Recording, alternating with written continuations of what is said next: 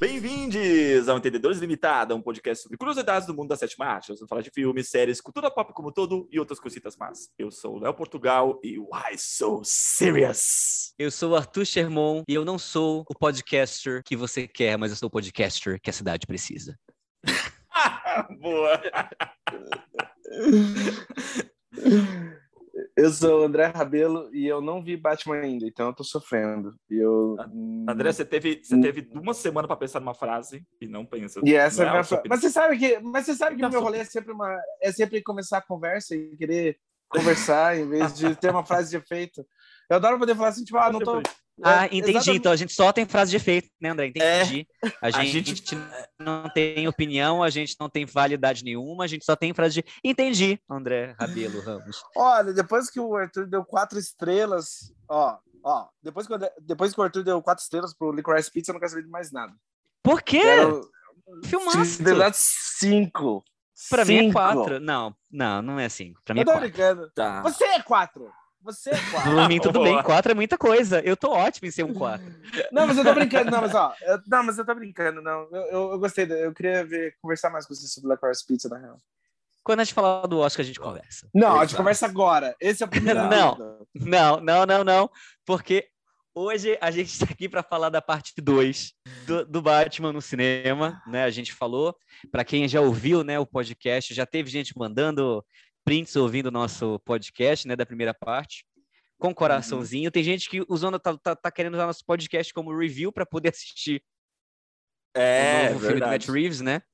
Então, é, vem aqui a parte 2, né? Na, no podcast passado, a gente falou sobre a franquia Batman do cinema, desde o filme lançado em 1966, passando pelos filmes do Tim Burton e do Joe Schumacher. E a gente encerrou falando do Batman e Robin, que afundou completamente qualquer chance de um filme do Batman pós Batman e Robin. Afundou por quanto tempo? Fundou por oito anos. É, Oito que- anos. Em lançamento, oito anos, porque assim, Aham. né? é, é, existia um, existia um contrato para fazer um quinto filme dentro daquela franquia de continuidade, né? Para quem Uhum. não sabia, e existia uma continuação chamada Batman Chained ou Batman Triumphant, é, ia ser um dos, dos, dos nomes, né? O Warner queria lançar, e eles já estavam com tudo pronto para filmar o filme logo após Batman e Robin, né? E o, o, existia uma briga entre a Warner, porque a Warner queria continuar com a, a bobalhada, né, que, que, que ali imperou entre no, no, no, no Batman Eternamente e no Batman e Robin, e o próprio Joel Schumacher queria dar um tom um pouco mais obscuro para os próximos filmes que estariam vindo, né? Então ele queria muito é, fazer um filme onde o, Bat o George Clooney, Alice Silverstone e o Chris O'Donnell voltassem nos seus papéis de Batman, Robin e Batgirl. E no filme a gente teria, é, num roteiro, que até foi vazado várias partes na internet, a gente teria o Espantalho, que era seria tecnicamente né, o ator que eles abordaram para fazer era o Nick Cage, Nicolas Cage. É, o Espantalho se juntaria com a Harley Quinn, que nesse roteiro seria a filha do Coringa. E eles Hum. tentariam acabar com a sanidade do Batman e o Batman acabaria no Arkham Asylum, né, no, no asilo Arkham. É. E a gente a- existia esse script, né, para ser o quinto filme do, do- de uma continuação daquela mesma franquia, né, que se iniciou no e deu continuidade. E mas houve essas brigas de, de divisão criativa, né, e etc. E depois do, do fracasso monumental de crítica de Batman e Robin e do fracasso de bilheteria, eles cancelaram tanto esse filme quanto o spin-off Spin-off da Mulher Robin. Gato e o spin-off do Robin, que se chamava Nightingale e também, né, já tinha já tinha um roteiro. Nightingale é, a- é o, o nome em inglês do Asa Noturna, André? Nightingale, É Nightwing, é Nightwing. É Nightwing. Nightwing? Nightwing, perdão, Nightwing, sim. É, antes da gente entrar nas, nas últimas franquias, é, que a gente vai falar muito sobre, sobre alguns aspectos bem semelhantes dessas três últimas versões. Primeiro, Neguinho falou semana passada, ah, eu tenho camisa do Batman, ah, eu tenho quadro do Batman, tudo fã Nutella. Fã do Batman mesmo tem é, HQ, tá? Tem HQ do Batman, isso que é fã raiz. Quem não tá vendo, o Léo tá colocando na câmera o gibi aqui exposto. E essa HQ aqui é uma obra-prima É. a história do, do, do Batman, é, Batman o Cavaleiro das Trevas, do Frank Miller, né? É uma das, das HQs que foram usadas em algumas dessas franquias, dessas adaptações que a gente vai comentar hoje. E eu queria falar um pouquinho sobre o Frank Miller, porque não tem como falar de adaptação de HQ no cinema sem Uhum. citar Frank Miller, né? E o, também falar um pouquinho da passagem dele no cinema.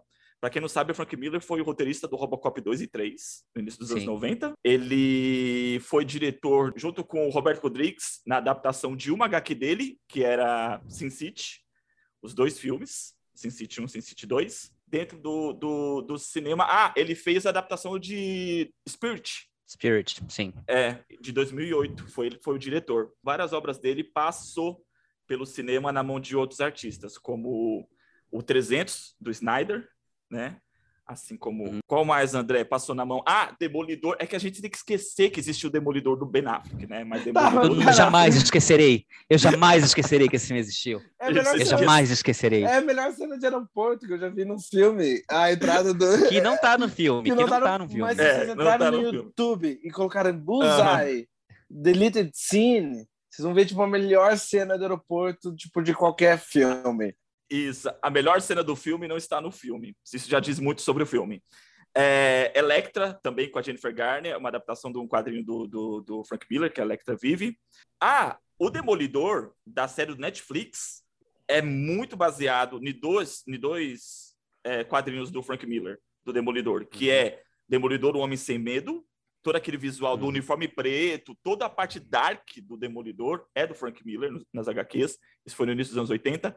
E a terceira temporada é, de, do Demolidor da Netflix é baseada num arco chamado A Queda de Murdoch. A queda de Murdoch, sim. Isso. E, aqui, e também, é, também é uma adaptação de uma outra HQ, que é o Demônio da Guarda, que é do Kevin Smith, que também é cineasta. É curioso, né? Porque o, o, melhor trabalho do Frank Miller no cinema mesmo é o primeiro Sin City. Que eu acho o primeiro Sin City um grande filme, que envelheceu Sim. até muito bem, sabe? E, e, aquele, e é, gostoso, é bom de ver que aquele filme ele é co-dirigido pelo Frank Miller, assim, é uma parceria dele com o Robert Rodrigues. Mas, de certa maneira, é, o, é um grande filme do Frank Miller, assim. Eu acho que ele conquista esse, esse espaço dentro da obra. Mas, além Sim. disso, ele não... E também eu, tenho uma curiosidade, assim, só já que a gente está falando um pouco de gibi, causa que os grandes pais dos, dos gibis modernos são o Alan Moore, o Watchmen, e o Frank Miller com o Retorno do Cavaleiro das Trevas. São considerados, tipo, as grandes obras dos gibis de- da história. Então, na, tipo, na, na lista da Time dos melhores livros do século, tá lá. Tipo, esses dois gibis geralmente estão nas, nessas listas. Mas, essas graphic novels. Mas enquanto o Alan Moore to- totalmente rejeitou esse legado, assim, não quis saber de pra- a maneira como foi comercializado as obras dele, o Frank Miller se teve uma tendência mais saudável ou mais interessado, talvez, não saudável, mas mais interessado em se traduzir para o cinema. Sim. É Ah, curioso. o, o, o filme do Wolverine, o segundo filme do Wolverine, também é baseado no arco do Frank Miller. A, a saga do Wolverine no Japão. Mas eu acho isso uma pena, porque tanto as melhores histórias do Frank Miller, elas foram pobremente traduzidas para o cinema, tirando Sin City. Mas, tipo, nossa, tiveram uma...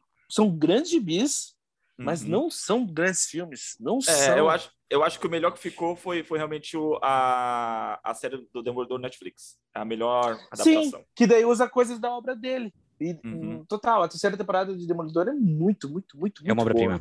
É uma obra-prima. É. Acho que sim. Sim. E as HQs é, Batman 1, que é dele, e Batman é, Cavaleiro das Trevas, também teve adaptações para animações. As duas HQs. Só resumindo muito rápido aqui, para se quiserem entender a força desses gibis, desses gibis seminais, que no caso é o Watchmen e do Retorno do Cavaleiro das Trevas, tudo que veio depois até hoje, de uma maneira ou de outra, conversa de acordo com o que esses gibis conversaram. Então, tipo, enquanto o Watchmen está falando sobre o vigilantismo e, e, e a responsabilidade desses ditos heróis, o Retorno do Cavaleiro das Trevas é tem todas as características do Batman moderno em todos os filmes que vieram depois. Assim, Sim. é o protótipo de tudo. E, Uhum. e, pô, já faz o quê? 40 anos? 40, 40 anos depois, de certa forma, ainda repetem a mesma história. Então, é, é muito meio à frente do seu tempo, assim. Let's put a smile on that face.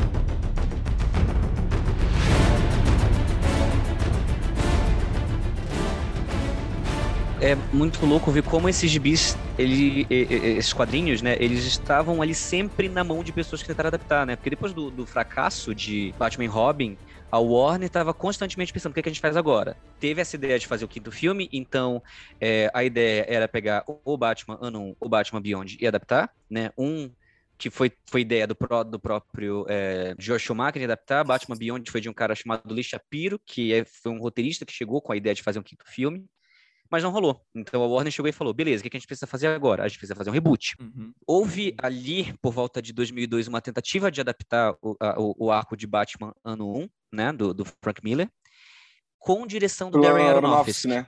É... Isso. O Aronofsky que ia dirigir. Nossa, e o, o Matthew Libatic, que é, que é o parceiro dele né, em fotografia, ia ia fazer a fotografia do filme. Inclusive, o Christian Bale começou a fazer campanha para pegar o papel de Batman a partir do momento que ele soube que Darren Aronofsky ia dirigir o filme. Ele não pegou o hum. papel quando o, o Nolan assumiu, ele já começou a fazer campanha para uhum. fazer para fazer quando ele soube que o Darren Aronofsky ia dirigir um filme do Batman, né? Então eles chegaram a desenvolver um roteiro completo, né, em cima disso. Só que é, o, o, houveram alguns problemas ali no meio. Foi que ali no meio do caminho, um, é, o ator que eles queriam não estava disponível, que era o Joaquim Fênix. Dois, é, lançaram um filme da Mulher Gato no meio do caminho, que foi um desastre. Um dos grandes desastres. Exato. E outro foi que começaram ali em 99, na verdade, entre 99 e 2002, começou uma campanha muito grande dentro do estúdio Warner de se fazer um Batman versus Superman na época né? Esse sonho, né? Tinha um projeto do Wolfgang Peterson desde 99, né, para fazer um Batman, para fazer um filme do Superman chamado Superman Flyby, que não rolou. Em seguida, o próprio Joss Whedon ali por volta de 2002 fez o pitching para Warner Bros. Para quem não sabe, o Joss Whedon não pegou só agora, tipo, os restos do, do que voltou sobrado, voltou filmado do Zack Snyder. É, ele fez um pitching de, de Batman vs Superman para Warner lá por 2002 o pitch não foi aprovado, mas existia essa ideia de se fazer um Batman versus Superman nessa época. Né? E, e, nessas tentativas de que, que a gente vai fazer, a gente vai fazer um reboot, a gente vai relançar, a, a gente vai, vai, vai, vai lançar Batman vs Superman, a gente vai lançar, tanto que o, o David S. Goya chegou a fazer os primeiros drafts, né, desse Batman vs Superman, e o Josh Hartnett foi, foi convidado para fazer o papel do Super-Homem na época. Caraca. Né? Mas acabou não rolando também. Né? E o filme, e o, e o, pior, o filme teve, teve data de filmagem e data de lançamento, de tão, de tão adiantado que ele ficou em relação à produção dele. E foi aí que em 2003 a Warner começou a pensar: não, mas a gente tem que fazer alguma coisa, a gente tem os direitos disso aqui, vamos ganhar direito com isso aqui. Os heróis estão em alta, né? A gente tinha ali é, dois filmes do Superman muito bem é, é, é, avaliados e lançados recentemente, a gente começou a ter uma constante. A gente teve filmes do Blade, a gente teve Demolidor, que apesar de não ter sido um queridinho da crítica, fez uma bilheteria ok para o pouco que eles, que eles, que eles gastaram né, com orçamento e com divulgação. Então eles falaram, a gente precisa de alguma coisa. Foi aí que eles abordaram o David S. Goyer de novo para fazer um roteiro e começaram a, a abordar alguns diretores para fazer um filme. E foi aí que começou a produção de Batman Begins, do Christopher Nolan. O Christopher Nolan e o David S. Goya é, trabalharam tanto, tanto em todo o processo do que eles queriam de na época, que esse Batman teria um conceito um pouco mais realista, um pouco mais escuro e obscuro e etc, que ele queria trazer Gotham como uma cidade, como uma grande personagem, né, disso tudo. Então, enfim, e a, as grandes referências dele foram Batman 1, é, The Man Who Falls e Batman The Long Halloween, tem dois aspectos muito, muito interessantes de Batman Begin que veio de Batman 1. A Gotham como personagem e a, na HQ, a, a Gotham é apresentado através do olhar de, do Batman, Bruce Wayne, e do Gordon, Gordon. que ainda não é comissário. Uhum. Ele ainda não é comissário, ele é, é tenente.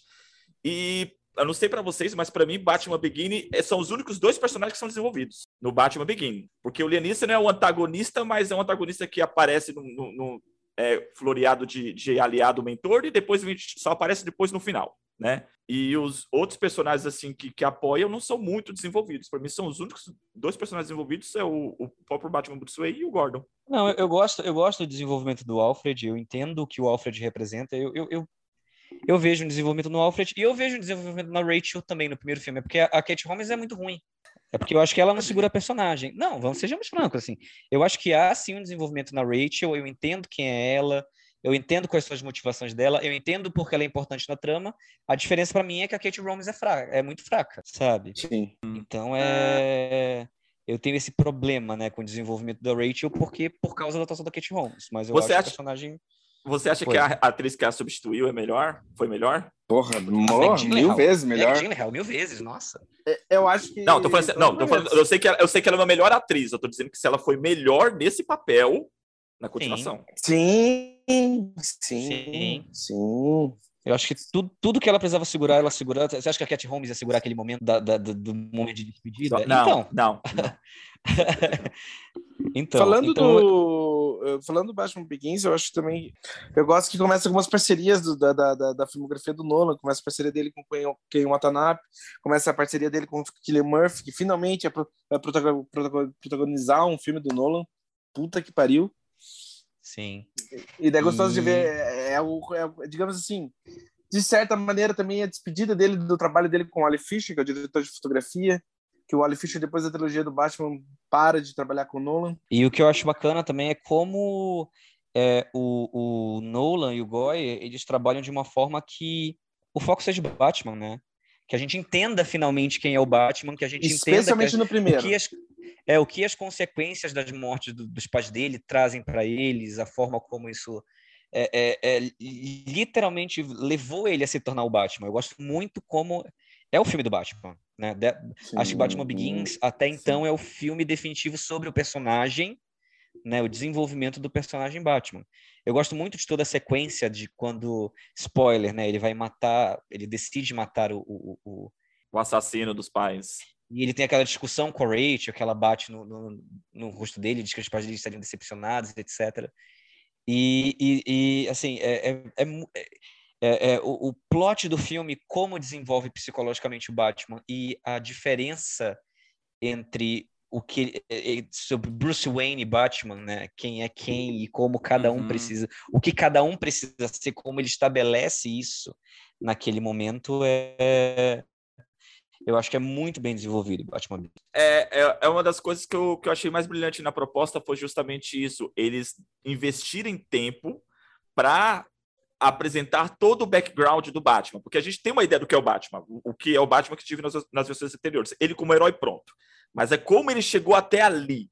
Como ele chegou à questão do, do, do, do, do uniforme, a questão do, do, do próprio simbolismo, o que ele representa, os seus adereços e tudo ali, eles investirem tempo dando esse background pro personagem, isso achei a, a coisa mais brilhante da proposta. Eu acho uma coisa muito legal sobre o Batman é como o Batman do Nolan, que já que de certa forma já trazia uma crítica ou outra em alguns filmes anteriores, em umas conversas anteriores, e possivelmente deve trazer nos quadrinhos também, né? Para quem está ouvindo o podcast agora, eu não sou leitor de quadrinhos, então não posso falar sobre, mas é que como o Batman, é, lógico que todos os heróis eles trazem suas metáforas, mas como o Batman ele literalmente ele tenta trazer soluções logísticas e ideológicas até para problemas que a gente enfrenta diariamente.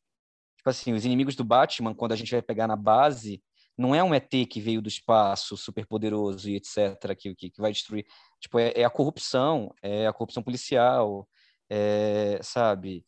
É, é, é a galera que acha que uma cidade corrupta tem que ser destruída, é a galera que acha que, que a- o sistema corrupcional não vai dar jeito, sabe? Uhum. É- é- então é muito próximo da gente para gente, pra gente depois debater um filme de herói nessa profundidade. Sim, é, o Batman, ele é um dos poucos personagens, talvez o, o único no cinema, no caso, uma adaptação para cinema, que realmente trabalha, tem na sua história, tem na sua cerne a ideia de trabalhar a moralidade e as suas anuâncias, né? Isso até no próprio personagem, que a moralidade também entra ali num campo duvidoso em algumas, em algumas decisões, né? Por exemplo, ele, ele é um justiceiro, só que ele não prende pessoas, ele bate pessoas, né? Então você Sim. pode ter uma discussão em relação à moralidade nesse sentido. Então acho que ele é o único personagem assim que dá para trabalhar isso e full nessa nessa questão assim. Exato, porque, por exemplo, os X-Men, obviamente a gente vê uma grande metáfora dos X-Men em relação às pessoas que são oprimidas, em relação às Uhum. pessoas que sofrem preconceito e etc. Só que toda a questão dos X-Men, eu ainda vejo essa distância, assim, sabe? A metáfora do X-Men, ela ainda fica em segundo plano no confronto. Sim. No final, do, o confronto é sobre poderes, é sobre um. E beleza. Agora, o Batman é literalmente uma coisa do tipo: caramba, eu poderia fazer isso se eu tivesse grana, sabe? Tipo, é, será, que eu, é, será que eu poderia fazer isso se eu tivesse grana? Sabe? É, a, a, as questões, os debates são muito próximos, muito próximos, né?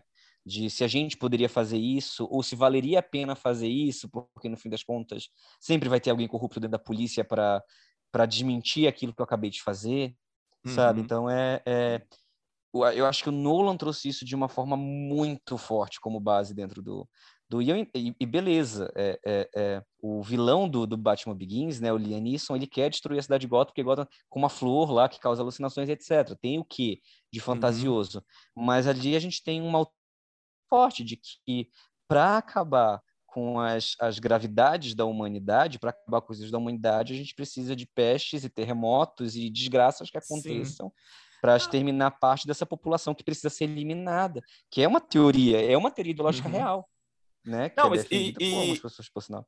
E o filme traz uma, uma ideia interessante, porque, por exemplo, assim, beleza, você é, não quer ver a cidade de Gotham destruída, mas ele me pega e fala assim, ó, a gente veio de uma, de, um, de uma galera que derrubou Roma.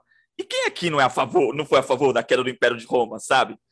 Quem estudou um pouco de história sabe sim, que, caraca, sim. a queda do Império foi uma coisa sensacional, mas ele coloca Gota no mesmo patamar. Tipo, então você gostou do Império de, a queda do Império de Roma, mas só que o Império que Gota representa, você vai torcer é, a favor. Sim. Né? Ele, ele, traz essa questão. E o que eu gosto também dentro do, do, do da proposta do Nolan para Batman, assim, é que a gente entende a gravidade da situação sabe? Não, não é algo do tipo, assim, assim, falando um pouco sobre os filmes da Marvel hoje em dia, que é do tipo, ah, acontece, tem uma situação grave, mas alguém vai fazer piada com aquilo pra gente se aliviar logo em seguida, pra gente ficar, ah, uhum. tá, é um filme, é um filme para escapista e etc, pra gente não, não, não levar a sério. Ou onde, a, a, tirando, tirando alguns filmes, obviamente, que a Marvel traz esse peso, e eu, eu concordo que a Marvel traz, traz esse peso em alguns filmes, mas na grande maioria não há essa urgência de se salvar essas vidas ou, ou, de se, como eu posso falar, lamentar pela perda dessas vidas. Em Batman, a gente tem ali os cidadãos de Gotham como,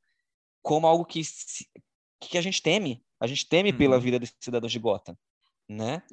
É interessante a gente observar isso vendo como uma, uma, uma advogada pública como a Rachel trabalha em certos pontos e ela possivelmente ia ser assassinada em qualquer beco se não fosse um Batman naquele momento, ou é, como uma criança literalmente ia ser assassinada no meio da rua é, é, pelos planos dessa galera, é muito louco assim ver como o Nolan ele em Batman Begins ele já introduz ideias complexas que ele vai trabalhar depois, obviamente, em é, Batman The Dark Knight, mas ele não abre mão desse peso.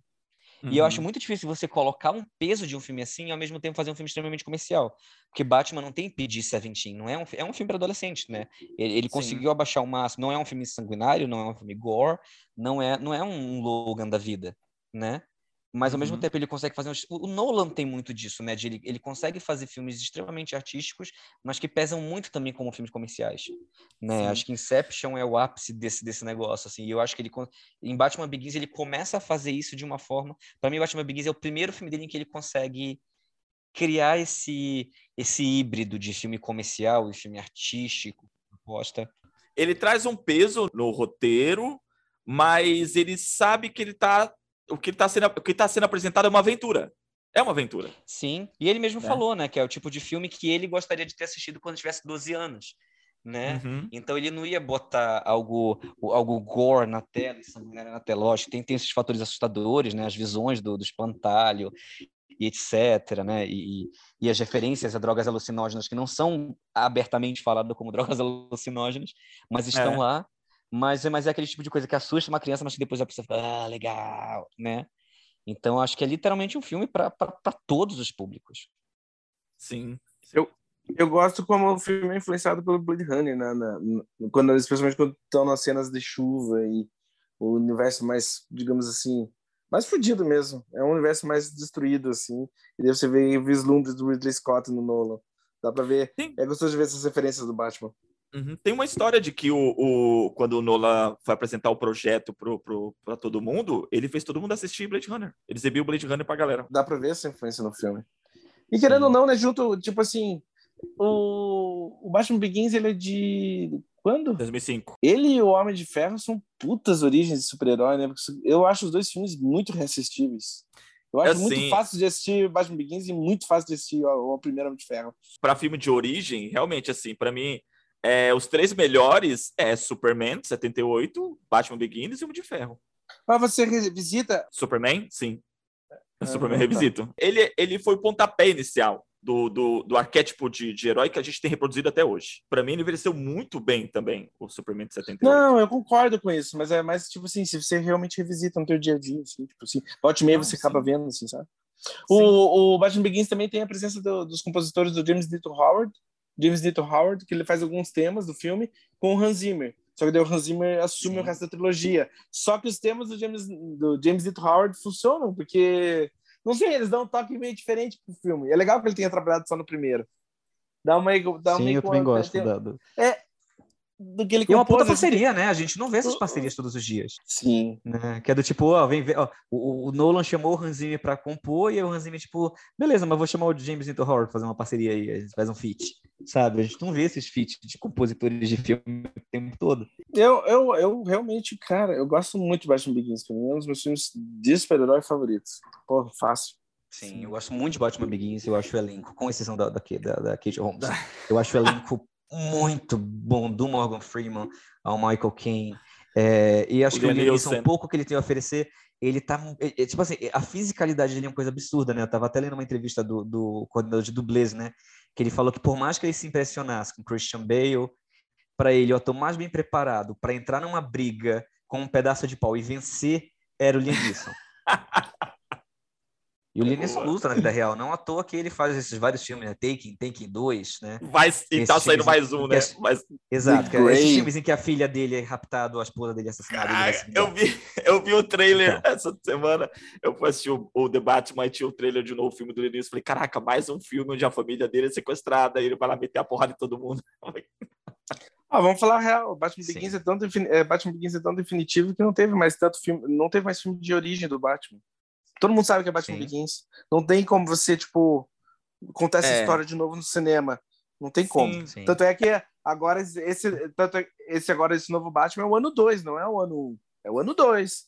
Depois, assim, tipo, ah, E Batman é, foi um sucesso de, de, de bilheteria, né? Alcançou ali a marca de 500 milhões de dólares em bilheterias. Ele foi indicado a, ao Oscar de melhor fotografia. pelo sério, época. Batman Begins? Foi? Foi, foi, foi Foi. a indicação do Alan Fisher? O, o Pfister. Pfister. É, o Ali Feister. Sabe uma coisa esquisita? O Ah. Ali Feister, depois que ele. depois do último trabalho dele com o Nolan, e dele fez o filme dele, ele dirigiu, cara, ele morreu. Ele se cancelou. Ele sumiu do planeta Terra. Mas ele É não fez muito- a origem, ele ganhou o Oscar para a origem, não ganhou? Então, mas olha só. Então tá. Ele ganhou o Oscar por- pela origem, certo? Só Sim. que daí depois ele fez o filme dele, Transcendence, que é ok. E ele sumiu do planeta Terra. Ele dirigiu em. Eu tava vendo aqui que ele dirigiu em 2018. Enfim, ele dirigiu um comercial do Taco Bell, Web Wars, alguma coisa assim. Ele morreu, certeza. Esse homem se matou. Caraca, Ele que sum- horror. Porque é muito estranho. Cara, é mu- ele deve ter sido cancelado, não é Vai possível. ver, vai ver, ele Cara, tá, vai ver, vai ver ele tá morando com o Chris O'Donnell. Gente, no- o Chris O'Donnell faz CSI, ele faz alguma coisa assim. É, mas ele ele ganhou um tipo- Oscar, velho. Ele ganhou um Oscar. Como assim, cara? Uhum. E daí o último trabalho dele é um comercial do Taco Bell pra internet. Como assim? O que, que tá acontecendo, gente? Eu não. Esse tipo, Mas eu é sério que ele não fez nenhum trabalho depois? Sério. Batman fez o Begins, filme- o Grande Truque, o Cavaleiro das Ele- Trevas, ele Inception. deve- Ele deve ter sido preso. Ele deve ter, sido- ele deve ter sido cancelado. Ele mudou de vida, ele não é mais fotógrafo. A experiência de trabalhar Nossa, com. verdade. Ele fez, ele fez o Cavaleiro das Trevas Ressurge e depois fez o começo do Taco Bell. Por- cara, porque ele, olha, ele tem, ele tem três indicações ao Oscar e daí o, o- um deles, daí, tipo, o quarto foi o prêmio. É tipo, gente, o que, que aconteceu com esse homem? O Wally faz, cadê você? Onde você foi? O Wally, onde você tá na Record, manda beijo. tá fazendo a 2000. fotografia de Gênesis. Vamos pro melhor filme de super-herói de todos os tempos? Batman. Ah, tá aqui, ó. Ele falou, ele deu uma entrevista falando sobre o desaparecimento dele. Hum, Tá, me manda então, porque eu quero ver. Ele só quer passar mais tempo com a família. Caralho. Ele falou que cansou de Hollywood. Ele foi convidado para fazer Interstellar e aí é, ele não quis. Aí ele falou que depois de- ele queria dirigir o filme dele e depois ele, ele não quis fazer vários projetos, incluindo é, Fantastic Beasts para Beasts, para qual ele foi chamado. E ele só queria passar um tempo a mais com a família dele. o André falando, o cara, o cara se envolveu com drogas, o cara foi preso. O cara só queria ficar em É. casa. Eu acho isso legal, mas ele faz falta, porque eu, acho, eu achava ele um puta fotógrafo. Ah, eu gostava do, do estilo dele. Sim, mas voltando. Então, é, Dark Knight foi, foi aclamado por público e crítica, né? é, alcançou. O Batman Begins ou Dark Knight? Batman Begins, perdão. Batman Begins foi aclamado por público e crítica. é, foi indicado ao Oscar de melhor fotografia, foi indicado a três BAFTAs naquele ano. É, dentre várias outras dezenas de prêmios ao qual ele foi indicado e ele ganhou. É, a crítica amou o filme e ele se tornou, ele até hoje é citado por muitos como um dos filmes mais é, influentes dos anos 2000, né? É, não só na área de, de, de filme de herói, nesse subgênero, mas como na área de aventura em total, né? O pessoal, muita gente, por exemplo, de é, fala sobre muitas franquias e o re- reavivamento de muitas franquias, como se fazem franquias, baseado em Batman Begins. Por exemplo, o Planeta dos Macacos, é, dentre várias outras pessoas que citaram Batman Begins como influência, né? E funciona, né? Porque se você for ver a, a- o resgate da franquia do Planeta dos Macacos é bom pra caralho. E te- dá pra Sim. ver os moldes de Batman Begins ali, de certa forma. Sim. Uhum. E outra coisa também é que o filme foi um dos DVDs mais bem-sucedidos da década de 2000, né? Em venda de DVDs. E falando até, querendo ou não, Batman Begins tornou o Nolan um, um grande diretor. Ele já era um diretor bem Sim. reconhecido pela crítica e ele era uma grande promessa, mas Batman, Batman Begins cimentou ele. Tipo, agora Mas, esse cara mas não, é, só, não só é um grande diretor, mas ele também traz grande público. Sim, é, o Batman Begins foi citado como influência em muitos filmes de, de, de como, por exemplo, Iron Man, é, a- a- o- o- as abordagens para os filmes seguintes do Exterminador, para o reboot da franquia Sherlock Holmes, para o reboot da franquia do Wolverine. Gente, É. Sherlock, Holmes, Sherlock Holmes do Guy Ritchie é subestimado, hein? Revisitem. Foi Filmaço. citado como influência para Skyfall, do Sam Mendes, né, do, do, do James Bond, para refilmagem de Godzilla, para refilmagem de Power Rangers, para refilmagem de Logan, Dark Phoenix, eh, enfim, é, ele, ele virou É, um mais influentes para aventura em geral. Né? Ele Uhum. virou um norte assim de como se fazer um reboot, de como se fazer uma história de origem. Sim, ah, é, total. É aquilo, aquilo que eu tava falando. Da mesma forma que o Superman do, do Richard Donner, né? Isso. 78, ele foi base para os filmes de aventura e herói do final dos anos 90 e início dos anos 2000. O Batman Begins veio com essa também com essa quebra, né? Ver esse divisor de água assim também foi influência por que veio a seguir. Batman Begins é mais importante que a gente imagina e a gente ainda vê é, o decorrer da- dessa história. Mas também a trilogia do Batman do Nolan é, são os últimos trabalhos dele com o Jonathan Nolan, né? Então você vê também essa mudança é. dentro do de- é, você vê essa mudança dentro do próprio cinema do Christopher Nolan, porque de alguma forma eu acho Ficou uma que bosta, não, tô brincando. Tô brincando, É, é, é.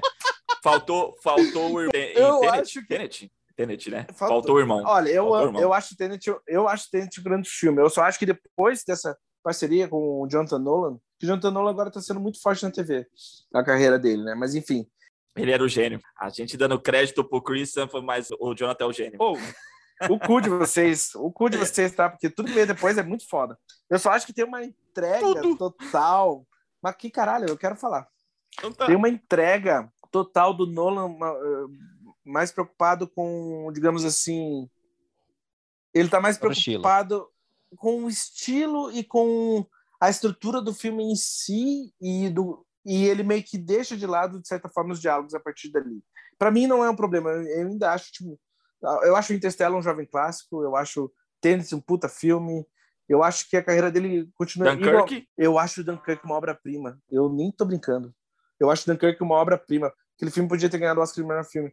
Mas, enfim, é, é um tipo diferente do que a gente vê do Nolan. Ah, Mas daí o Jonathan Nolan ainda tá presente na trilogia do Batman.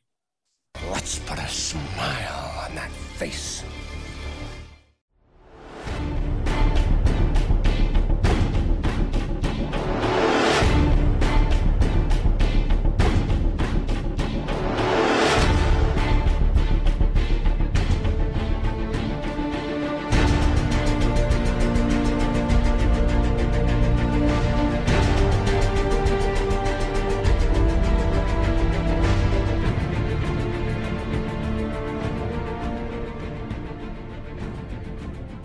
Com o sucesso de Batman Begins, é, a gente tem aí o, o sinal verde para o próximo projeto. E o David Goyer, quando ele assinou o primeiro Batman Begins, ele já tinha draft para mais dois filmes do Batman, que envolviam Harvey Dent e o Coringa nos dois filmes seguintes, né? O, uhum. Batman, o Cavaleiro das Trevas Surge teve que ser reescrito completamente, mas ele já tinha sido draft do, de dois filmes envolvendo uma trama entre o Coringa e o Harvey Dent que ia durar dois filmes. Uhum. Só que aí o Nolan chamou o irmão dele para ajudar ali no roteiro. Eles fizeram várias alterações e trouxeram o que seria talvez, né, a obra-prima que ia praticamente mudar muita coisa ali naquela década, ia definir muita coisa na década que estava entrando, né? Para o Cavaleiro das Trevas em 2009. 2008, eu só tenho eu só tenho uma crítica a esse filme. Só tem uma coisa errada, né? De Cavaleiro das Trevas. O que, que é errado? O título. O nome desse filme deveria ser A Piada Mortal. Sim. Sim. É, porque é, é um baseado, filme... sim é baseado e o Coringa ele rouba o filme. Sim, mas eu gosto, eu gosto do título Cavaleiro das Trevas, inclusive é o primeiro filme do Batman e um dos primeiros filmes de herói que não traz o nome do herói no título. É verdade, é, Dark verdade. Knight.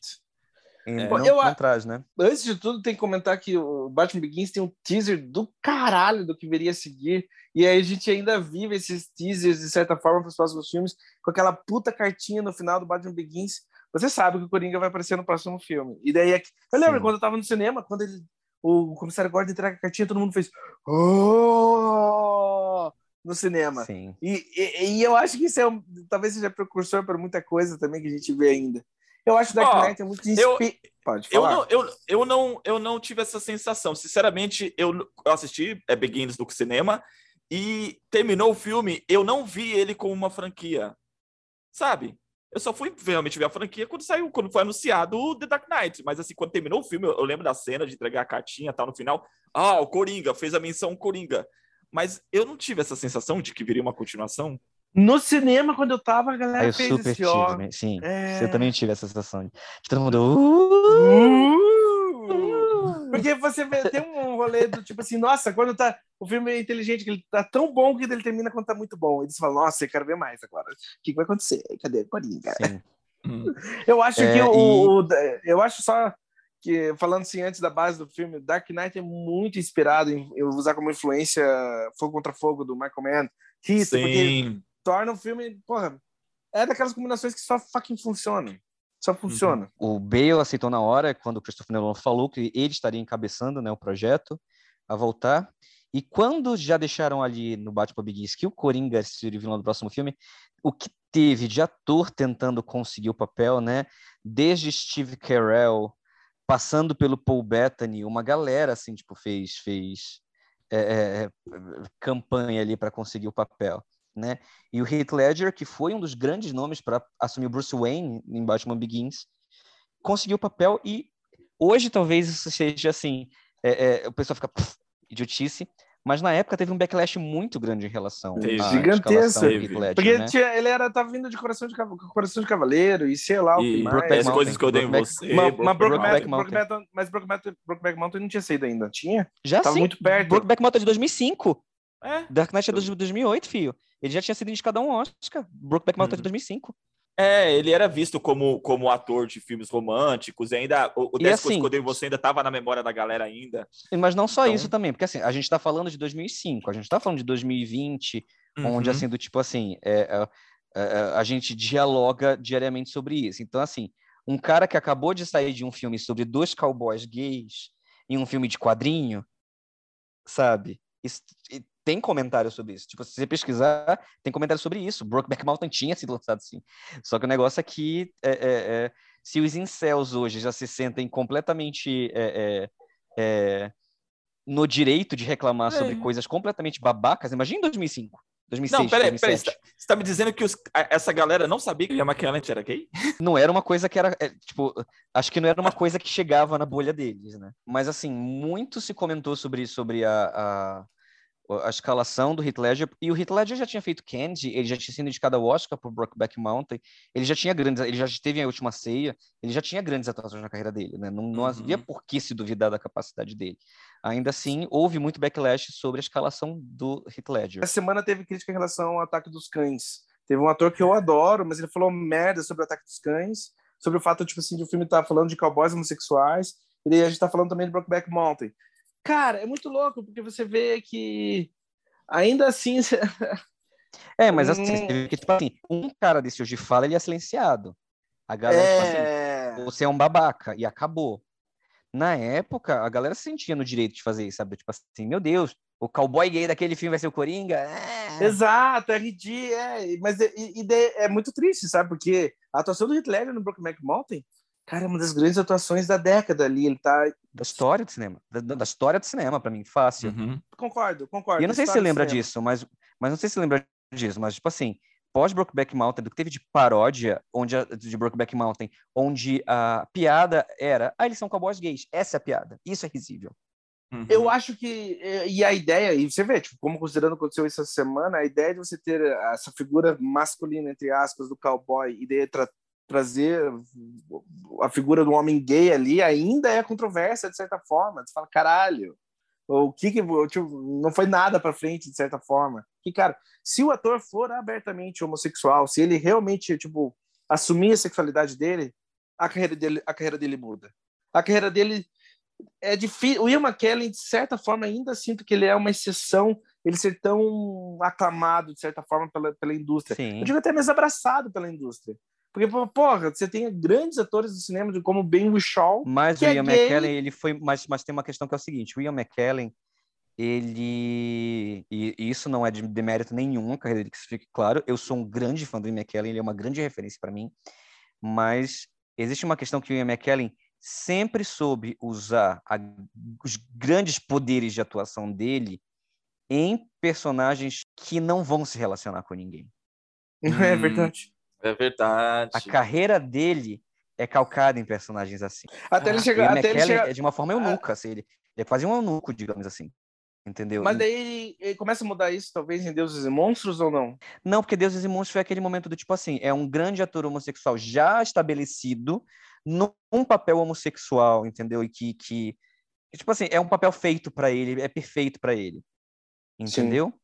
Uhum, Tanto sim. que é, foi, foi o, gran, é o grande momento dele ganhar o Oscar, né? Ele perdeu por Didi Malcó da Itália lá, mas é, mas assim, assim, mas assim, é, o Ian McKellen ele soube muito bem escolher a carreira dele em cima de personagens assim. Se você vê pré-Deuses e Monstros e pós-Deuses e Monstros, a carreira do Ian McKellen é isso. São personagens eunucos, assim. São personagens que não sim. se envolvem sexualmente, que não vão sabe? Porque existia esse, esse estigma de que um ator gay não vai convencer com uma mulher, se um ator gay ele faz um personagem sempre gay, ele está interpretando ele mesmo em todos os papéis. Ele soube o momento certo de escolher um personagem gay, sabe? O Ian McKellen é muito inteligente na hora de escolher os personagens dele. Ele sabe gerir a carreira dele de uma forma muito inteligente. Talvez, talvez essa questão esteja mudando hoje em dia, mas eu não saberia dizer, sabe? Sim, e fique claro, gente, eu sou um homem gay, então assim, quando eu falo de forma inteligente, é de forma inteligente no mercado que é muito cruel com atores abertamente homossexuais. É isso que eu tô falando. Não tô falando que é inteligente Sim. esconder a sexualidade, sexualidade dele ou, ou, fugir de papéis que ele seria claramente muito hábil em fazer. Assim, ele poderia, sei lá, fazer o Batman, que ele ia ser o papel certo, né? Como, como iria, parafraseando Modern Family. Mas assim, é, eu tô falando nesse sentido. Let's put a smile on that face. Mas é voltando ao backlash do Heath Ledger e a produção de The Dark Knight, né?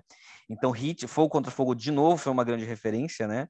E a gente tem aí é, o Nolan tentando criar esse, esse conto moral. É, uma cidade ainda mais. Ele, é, se em, em, Batman Begins a gente tinha toda a questão da rosa que nasce no topo, a gente tinha ligas misteriosas de pessoas que desaparecem, reaparecem, etc. Não sei o quê. Em The Dark Knight, isso já é deixado um pouco mais de lado, para a gente literalmente trabalhar questões morais muito reais e com um vilão que ele vai ser muito mais próximo a um terrorista do que a um vilão de quadrinho.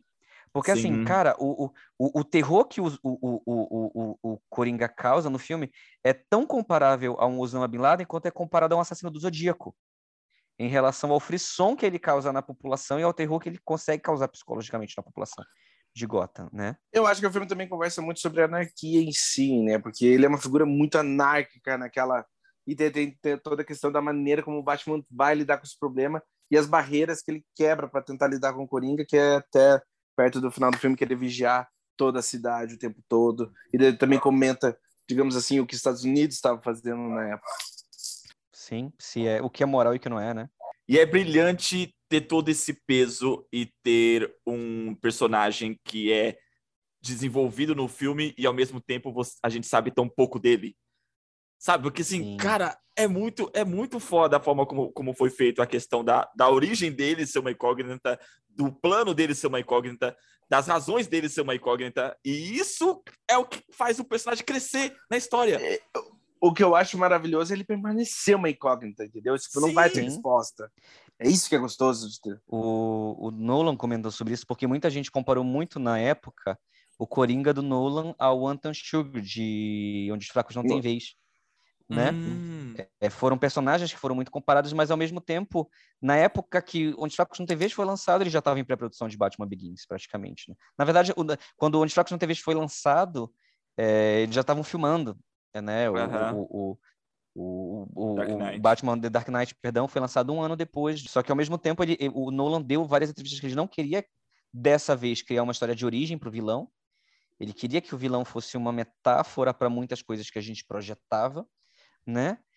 E ao mesmo tempo eu sei que, lógico, a atuação do Heath Ledger é histórica, ele cria um vilão histórico, icônico ali, mas eu gosto muito como The Dark Knight debate muito a questão, assim, eu, eu discordo, assim, quem acha que o Batman não é tão bem desenvolvido eu acho que a questão herói-vilão é muito bem desenvolvida no Batman nesse filme, e como eles literalmente se tornam um nêmesis, assim, quando o Batman literalmente começa a ver que ele vai ter que quebrar conceitos morais e legais para acabar com aquilo, assim. É, é- eu acho muito bom esse desenvolvimento no Batman como personagem dentro desse filme. E como isso reflete em, em todo mundo que envolve ele. Debate, eu acho muito interessante esse debate, né? De, ah, o cara foi para a China, eu, eu vou ter que quebrar uma lei para extraditar basicamente ele de volta. Até Uhum. o ponto dele literalmente é, é, estar numa sala de interrogatório e espancar um cara. Sim. Aí o que Hum. acontece? É, até essas questões de, de, de ele espancar um prisioneiro que está sob custódia e ele literalmente até onde vai essa questão de ah, eu tenho que, tenho que proteger uma cidade, mas eu vou ter que quebrar a privacidade de todo mundo que está aqui, que é uma crítica Uhum. gigantesca ao governo Bush, né? Então, assim, o desenvolvimento do Batman e as perdas do Batman, e não só as perdas é, é, de pessoas que ele perde no meio do caminho do filme, né? Mas o. é, é, ele percebendo quanto ele vai perder continuando sendo Batman. Tanto que, para mim, as frases finais do Gordon são muito emblemáticas. Assim, me arrepio toda vez que eu assisto quando o Batman fala, quando ele fala aquilo, né? Que ele, que ele não é um herói para Gotham, ele é o vigilante que Gotham precisa, né? Uhum. E ele vai levar a culpa por causa disso. E, cara, é, é fantástico, é fantástico. Eu acho que Dark Knight é o melhor filme de super-herói já feito. Ele é meu, ele definitivamente é meu favorito. assim. É o filme que eu mais, quando eu penso, digamos assim, no melhor que o gênero pode oferecer, eu penso em Dark Knight. Mas ao mesmo tempo, eu não vou, não, nem vou fingir.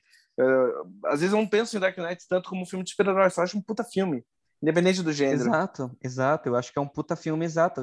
É um filme sobre essa questão de herói, bandido, vilania e, Uhum. e- estoicismo, sabe? Eu acho que é um dos, é um dos grandes filmes ever, assim.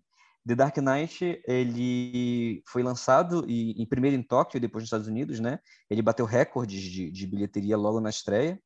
E, infelizmente, o Heath Ledger morreu pouco antes do lançamento do filme, tanto que algumas cenas do filme onde o Coringa se passava por morto e aparecia numa mesa de necrotério, foram cortadas do filme, né? Foram cortadas do, do corte final do filme, justamente para não causar estranheza, né? Mas não, tem essa E- cena. Tem uma cena Não que o Coringa não. é dado, é dado como morto, ele chega no saco preto e ele abre e sai do saco preto. Tem essa cena no filme. Ele sai do saco... Não, mas essa cena do saco preto é quando o mafioso captura ele. É quando o mafioso ele- captura sim. ele. Que ele Não, fala uma é cena- morto. Não, mas tinha uma cena que se passava num necrotério. Ah, tá. E aí tiraram essa cena, foi cortada do, do, do Mas do- essa do corte cena final. do que você, essa cena que você tá falando do necrotério, então, que não foi é, lançada. Então a ideia era que o Coringa morreria no segundo Batman? Não, Não sei. Eu sei que houveram, cena, eh, houveram cenas que foram cortadas e não foram pro negócio final. Uma das cenas se passava com Heath Ledger em cima de uma mesa de necrotério. Entendeu? Entendi, entendi. Que eles cortaram. Então, assim, é... E muito do... Infelizmente, assim, muita gente falou que isso... Ah, Warner tá se aproveitando disso. Mas é porque muito do marketing foi pensado no Coringa, né, na época, né? Eu lembro quando Sim. havia muita curiosidade para se ver o, o Coringa do Heath Ledger, né, nos primeiros trailers e quando lançaram o primeiro post, lembro que o primeiro post que foi lançado é aquele Coringa de costas, de frente para Uhum. Gotham com a carta na mão, Sim. né? Então existia muita expectativa sobre como ia ser, então infelizmente ele faleceu. O filme foi lançado, né, primeiramente no TikTok, depois nos Estados Unidos, ele bateu recorde de bilheteria na época, né? Ele abriu com um recorde de bilheteria, não lembro exatamente qual foi a bilheteria, mas eu sei que ele fez 500 milhões de dólares só nos Estados Unidos e ele chegou a um bilhão ao redor do mundo, né? É, passou a marca de um bilhão ao redor do mundo. Então foi um esse, absurdo, né? esse, esse foi o filme que mudou a história do, do Oscar, porque a partir do Dark Knight, eles tiveram que abrir a categoria de melhor filme, porque todo mundo Sim, ficou pra 10. abismado. É, porque todo mundo ficou abismado que aquele filme não foi indicado, e daí o Oscar, em vez de, em vez de talvez pensar em outra solução, decidiu abrir a categoria para 10 indicados, que sempre foi 5. Exatamente, assim, as premiações mudaram por causa de The Dark Knight. The Dark Knight foi muito citado na- na- nas premiações daquele ano, né? É, inclusive, ele teve cinco indicações ao Oscar, da qual ele levou duas, que foi melhor som e melhor ator coadjuvante, né? Pro, que foi para a performance do Heath Ledger como Coringa. E muita gente ficou revoltada que o filme não foi indicado em categorias maiores como filme e direção. Uhum. Porque foi É. um dos filmes mais premiados do ano, né? Tipo, em tudo Foi. ganhava tudo. E, e E, num assim, ano a- assim que convenhamos, foi um ano extremamente fraco, né? A gente tinha ali é, Slumdog Millionaire, O Leitor indicados, a gente tinha uns filmes assim que não, não foi um ano super competitivo dentro do Oscar. E, e além, e além de tudo, assim, puta, a montagem desse, daquele filme é brilhante, a edição do filme é sensacional. Não, mas ele foi indicado. Ele foi indicado em edição, foi indicado em é, direção de arte, fotografia, é, maquiagem e efeitos visuais. Quem ganhou de edição nesse, nesse ano? É quem quer ser o milionário. Puta que Pois é. pariu.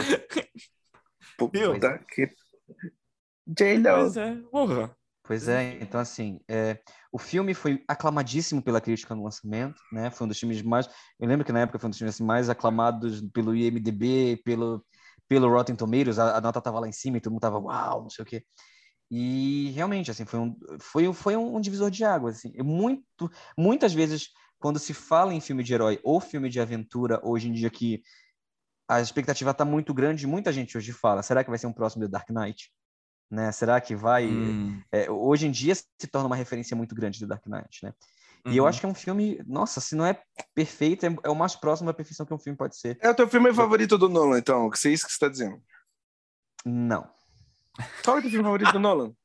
o grande truque. Nossa, É, sério? isso. Sério? É? É. Caraca. É. Hum. Eu amo o grande truque. É que Grande Truque é mais fácil de dizer que é um filme perfeito, né? Talvez o Dark Knight não seja, mas seja muito próximo. O Grande Truque, cara. Mas talvez The Dark Knight seja um filme perfeito. Eu não consigo ver uma coisa que não seja perfeita, sabe? Pra mim é, eu não acho necessário. Tem algumas críticas em relação a tipo a mise en scène, a construção de algumas cenas de ação no filme, mas eu amo aquele filme em tudo. Eu amo. Eu não tenho problema com a mise en scène de Dark Knight. Por exemplo, eu tenho problema com a mise en scène de Batman Begins. Mas até isso eu vejo que foi corrigido no Dark Knight.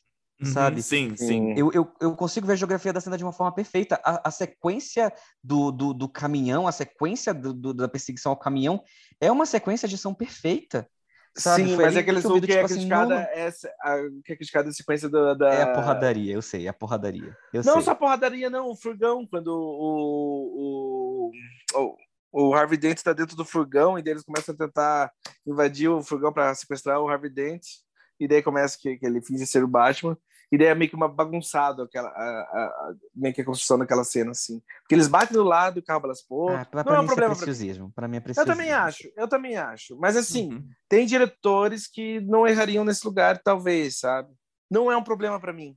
Não é um problema pra talvez mim. Vejo. Hum. Talvez não vejo. É que pra mim tem tantas cenas icônicas de ação nesse filme que eu não Exato. consigo dizer que tem um problema de mise en scène ali, sabe? Eu, eu acho que um filme pra mim é um clássico quando eu não consigo escolher uma cena favorita. E Dark Knight é um filme assim pra mim, porque tem tantas cenas favoritas.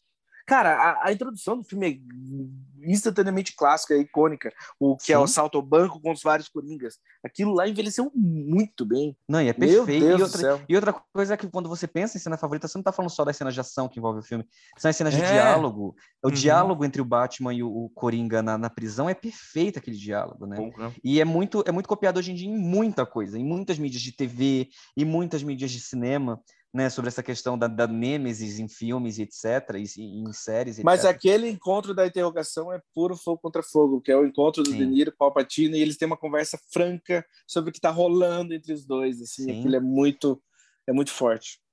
E, e- e muitas coisas consequentes, assim, ele, ele indo embora, correndo com a moto. É, é- é uma cena, é uma cena que fecha o filme de uma forma tão triste. É, spoiler, a cena da morte da Rachel é tão bem construída. Hum. É tão bem construída e é tão cruel. É malvado. É. Eu lembro como se tivesse conversando 10 anos atrás com o Arthur, que, tipo, ela, que nem a gente falou na época, ela não tem nem chance de terminar de falar, você não consegue nem... Ela não tem É. direito às últimas palavras dela, bicho. é malvado. Pesado, é pesado. Aquilo é muito... É, Não. é pesado. É, é, não tem como você não rever aquela cena e reviver a emoção. É uma cena que você sabe que vai acontecer, mas mesmo assim você sente a mesma emoção que você sentiu a primeira vez que você viu. Sabe? Sim. É muito, Sim. muito densa. E, e o The Dark Knight também é, é importante dizer que ele foi um dos primeiros filmes de herói indicados né, ao, ao PGA, que é o Producers Guild of America, que é, uma, é o sindicato de produtores dos Estados Unidos, né, que eles indicam os melhores filmes do ano, e também ao WGA, que é o sindicato de escritores da, e roteiristas dos Estados Unidos. Tem muita conversa no ano dele, né? Será que ele seria o primeiro filme a quebrar essa barreira? O primeiro filme a ganhar o Oscar de melhor filme? O primeiro filme de super-herói, no caso. Primeiro filme de super-herói que vai ganhar um Oscar melhor filme. Eu acho que É. até a cena final, gente. Eu acho até a cena final, o trio entre o Gary Oldman, o Aaron, Eck, o Aaron Eckhart e o Aaron Eckhart e o Christian Bale é muito forte. Eu acho que aquele, aque- aquele desfecho do filme é muito bonito. A conversa Hum. entre os três, aquela tragédia. Tipo assim, não fica pior do que aquilo. Todo mundo perdeu. E aquela- essa cena, essa cena do, do Batman saltando para salvar o filho do, do Gordon é de Batman 1. Sim. É. Qual- vocês lembram qual que era o, o videoclipe do Oscar do, do, do, do Heath Ledger? Qual, qual, qual era, qual era o- a cena? Porque, cara, assim, a primeira coisa que sempre quando fala assim da atuação, eu concordo com vocês que tem cenas, é, meu, icônicas nesse filme. Assim, é difícil escolher uma boa cena, mas me vem a cena da festa. Quando eu digo sempre, meu, vocês entender para apresentar para alguém, sabe, o Coringa do, do Heath Ledger, fala assim, meu, a cena da festa. Se eu não me engano, foi a cena do interrogatório. É, mas eu não tenho certeza, não vou, não vou dar como certeza. Mas aí o Heath Ledger ganhou um Oscar póstumo. A atuação do Heath Ledger, eu acho que é uma atuação definitiva. Muita, muita gente hoje em dia que vai definir um vilão ou um antagonista se baseia no que o Heath Ledger fez ali. Eu acho que até Né? mesmo o melhor vilão da Marvel é muito Coringa, o Eric Killmonger. Até hoje, tipo, pô, o melhor vilão da Marvel. se- Quem é? Não sei quem é. É o Killmonger é o Michael B. Jordan, Pantera Negra. Ah, o Michael B. Jordan, sim. E a presença Sim. dele no Pantera Negra é bem, tipo, digamos assim, bem Coringa, assim. Ele também funciona um pouco meio que na mesma estrutura. Porque o Coringa Uhum. do Dark Knight, ele também intencionalmente, ele é que nem o tubarão do Spielberg. Ele, você nunca sabe quando ele vem, e quando ele vem, ele destrói tudo. Sim. E é engraçado, o Sam Mendes deu uma entrevista em 2012 sobre Skyfall, né? Que para ele, ele falou, né, que The Dark Knight é um, é, um, é um divisor de águas, porque ele falou que o Nolan conseguiu provar que você consegue fazer um blockbuster que consegue ser psicologicamente denso e, e profundo quanto qualquer filme do Coppola da década de 70, assim. Esse é o peso de Dark Knight, eu acho que até hoje é por isso que o filme é tão criticado, né? Por mais que tenha os seus gatos pingados de detatores, né? Que vão Uhum. criticar, vão achar pelo em ovo para falar, sei lá, acho que vai falar bosta, é um grande filme. Mas é um grande divisor de águas. E acho que é por isso também é, é muito difícil hoje para DC tentar se desvencilhar dessa coisa do fazemos filmes obscuros e etc, porque é o maior triunfo que ela tem na mão até hoje também. Do que se pode fazer, do tipo assim, ó, você pode fazer 40 filmes que não vai chegar aos pés desse aqui. Sabe? Eu tenho esse filme, esse filme é- foi, foi meu, sabe? Uhum. Eu acho que ela tentou largar esse, esse Batman obscuro com o Zack Snyder, mas foi um puta de um fracasso. E, né, teve agora temos essa, essa atual versão aí que voltou a- ao, ao sombrio e realista. Eu não sei. Vocês estão falando do Batman vs Superman e do Liga da Justiça? a, gente já, a gente já vai fazer, a gente já vai fazer, a gente vai chegar a gente lá. já vai fazer esse, esse parênteses. É que eu só É, comentando sobre o comentário do Léo. Cara, cê- não, mas até perguntando pra vocês, vocês acham, que esses filmes são fracassos? Eles não são. Eles são fracasso crítico, mas não são fracasso financeiro. Especialmente Batman vs Superman, sabe? Eu digo um fracasso na proposta desse Batman. Tá bom, tá, justo, justo, justo, justo. Sim. Let's put a smile on that face.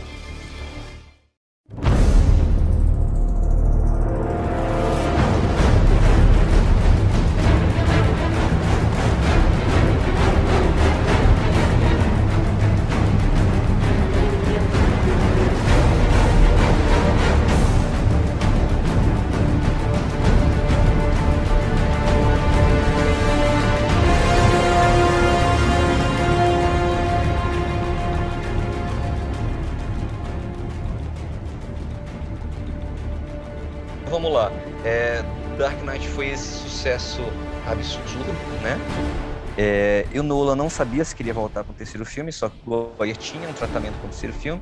Eles começaram a conversar com a Warner, a Warner fez várias é, propostas para eles terminar uma trilogia com a equipe que ele já tinha bem definido, né? Ele fez um filme no meio, né? Que é o Ele Origem. né? Inception. É, ele fez Que é perfeito. Cara, eu revisitei Inception esse final de semana. Gente do céu, aquele filme é perfeito. É muito bom. Inception é- eu também acho perfeito, eu acho muito foda. Será que Então, assim- Inception, será que Inception ele não trocou ideia com o Leonardo DiCaprio e pediu pro Leonardo DiCaprio repensar em fazer o Robin para ao invés do, do Não, do então, na verdade, houve, houve um negócio aí no meio. Você falou uma coisa que quase aconteceu, sabia?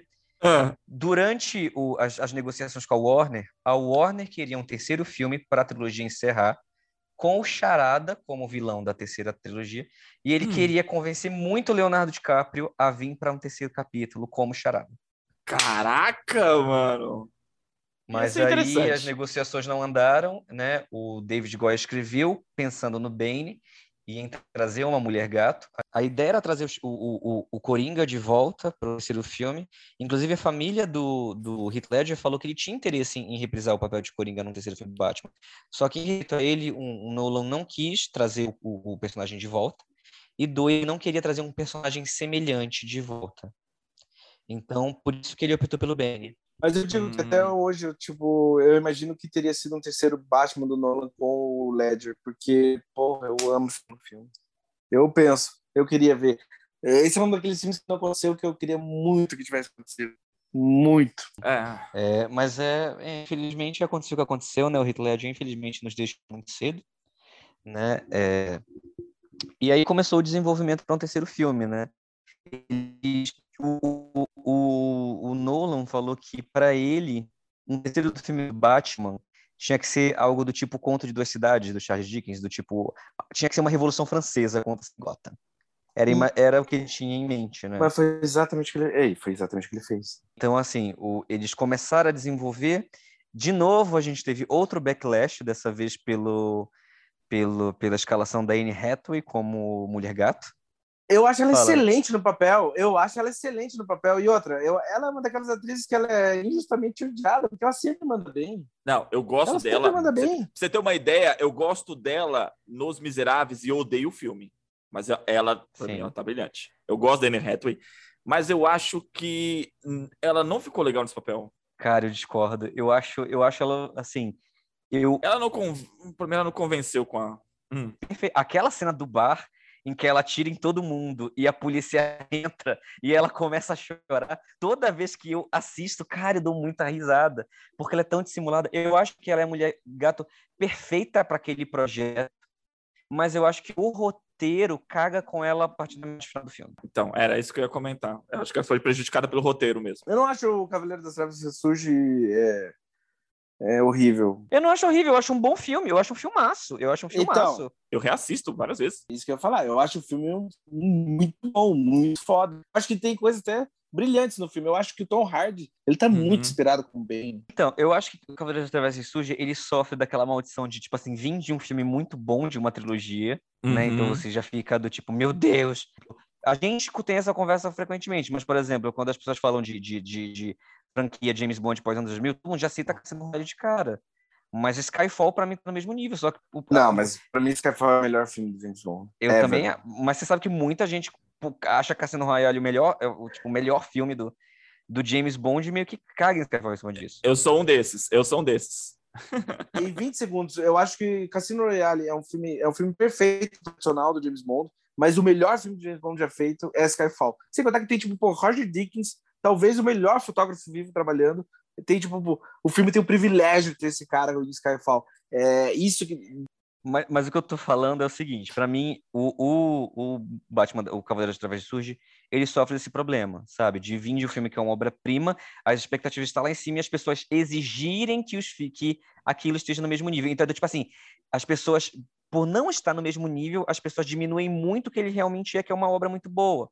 Então, por Sim. exemplo, isso acontece muito com, por exemplo, algumas temporadas consequentes de Fargo, isso acontece com algumas co- temporadas consequentes de True Detective, isso acontece com alguns filmes que não são é, é, filmes que são obras-primas dentro de dia, mas são filmes bons, sabe? Eu não gosto só da morte da, da, da Cotillard, eu não gosto da, da, maneira como eles dispensam o vilão, e eu não gosto da resolução, tipo, digamos assim, eu não gosto da resolução do, da, do plot, não da história, mas do plot do filme. Todos os personagens começam a ser descartáveis a partir do terceiro Sim. Eu, eu acho, na verdade, não tô só em relação aos personagens. Acho que a, a trama, tudo começa, tipo, a, meu, a, a derreter no terceiro ato, sabe? Tudo perde peso, tudo perde peso no terceiro ato. Até a porra da bomba atômica perde peso no terceiro ato. Eu gosto Sim, como... Eu gosto como a bomba do final do Batman Ressurge é o Batman carregando a bomba, correndo, tentando salvar a cidade.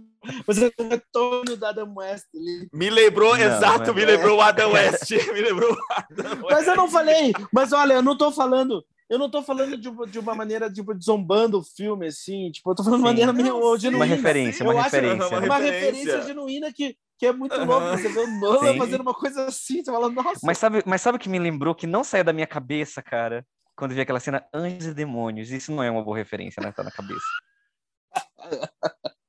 Eu queria muito que o, que o, o Christian Bale, né, no combate, mas naquele momento falasse: tem dias que é muito difícil você se livrar de uma bomba. Eu queria que ele falasse isso, assim, putz, é Sim. isso.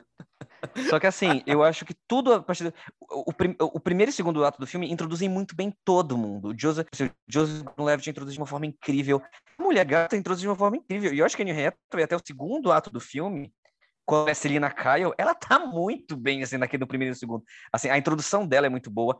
E, e tirando o arco do próprio Batman no terceiro filme, né, que é o arco de, de, de praticamente superação dele, né, onde de novo Christian Bale ele mostra uma versatilidade muito grande, né, uhum. né, em, em, e de novo o foco é o Batman novamente, né, a queda do Batman e etc. E o Joseph Gordon-Levitt que tem que tem um peso no terceiro ato do filme, todo o resto do filme decai assim, tipo eu acho, não decai, assim, decai assim de qualidade, não que não que ele desmorone, ele só decai de qualidade. Mas é, você, você, fala, você fala que o filme é apressado, mas porra, o filme tem quase três horas, né? Tem quanto tempo aquele filme? Só que esse, esse é o meu problema. É do, tipo assim, ele tem duas horas desenvolvendo muita coisa uhum. pra uma hora final que é do, tipo assim, caramba, a gente tem que acabar o filme.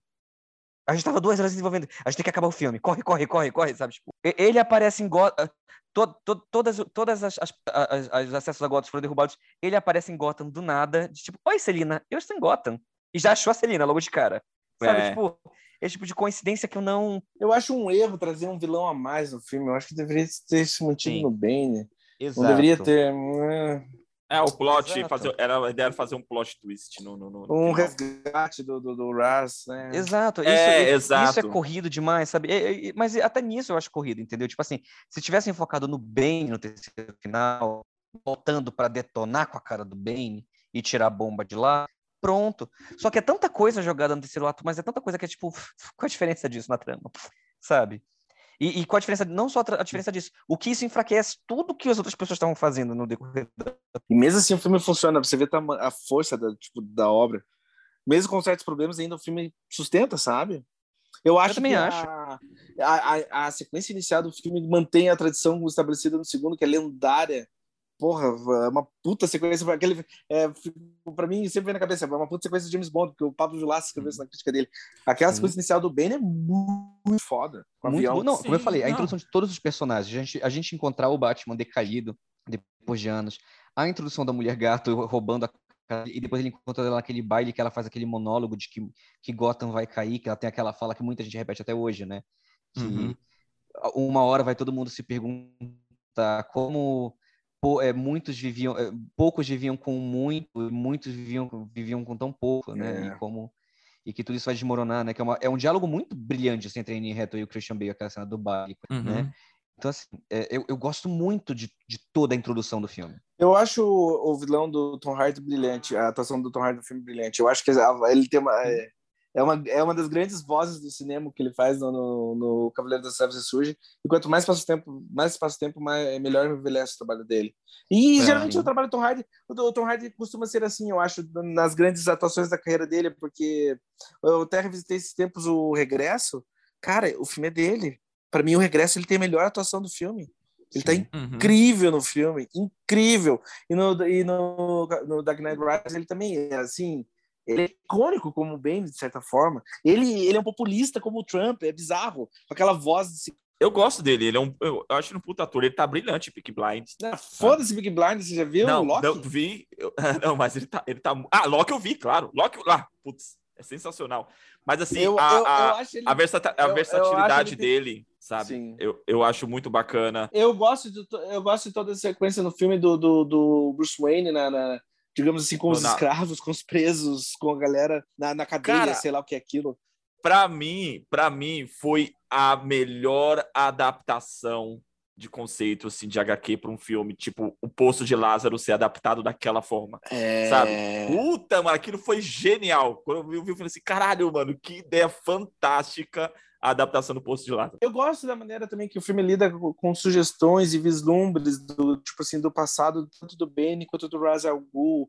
Você tem fragmentos daquilo, mas não é que não fica claro exatamente quem ele era, o que ele fazia. Tipo, eu, eu acho outra escolha acertada no filme. Uhum. Sim. E só que é isso, né? Eu acho que é um filme com é um filmaço, mas que ele sofre dessa maldição do, do antecessor obra-prima, sabe? As Sim. pessoas E- exigem que esteja no mesmo nível. e não é, não tem. Mas é, mas é isso, né? O filme, o filme foi bem recebido pela crítica, não tanto como o da Cavaleiro das Trevas, mas foi bem recebido.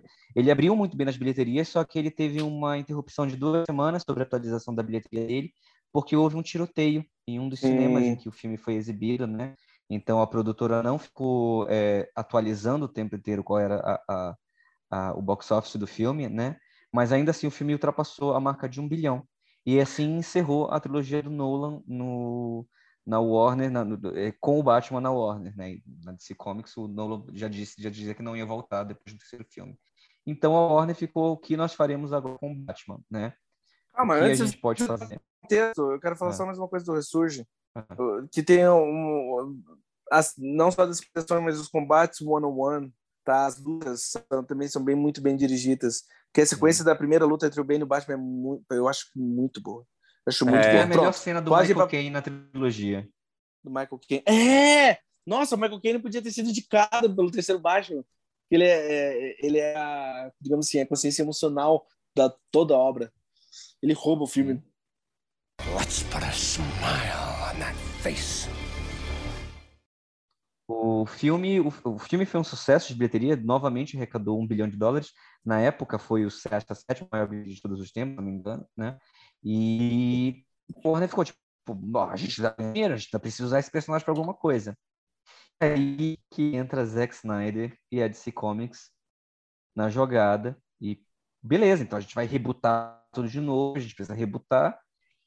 O Zack Snyder, após o, o, o o Zack Snyder, ele, ele tem uma Uhum. coisa controversa, né? Porque ele tem filmes muito bons na carreira dele, mas do nada ele começou a ser, ser comercializado como um diretor visionário em um monte de lugar. E os filmes consequentes, após ele ganhar esse título, não provavam isso, né? Porque assim, ele dirigiu é, Madrugada dos Mortos e ele dirigiu Sin City. Sin City não, é 300. 300. E todo mundo já fica, meu Deus, diretor revolucionário, visionário, etc, etc.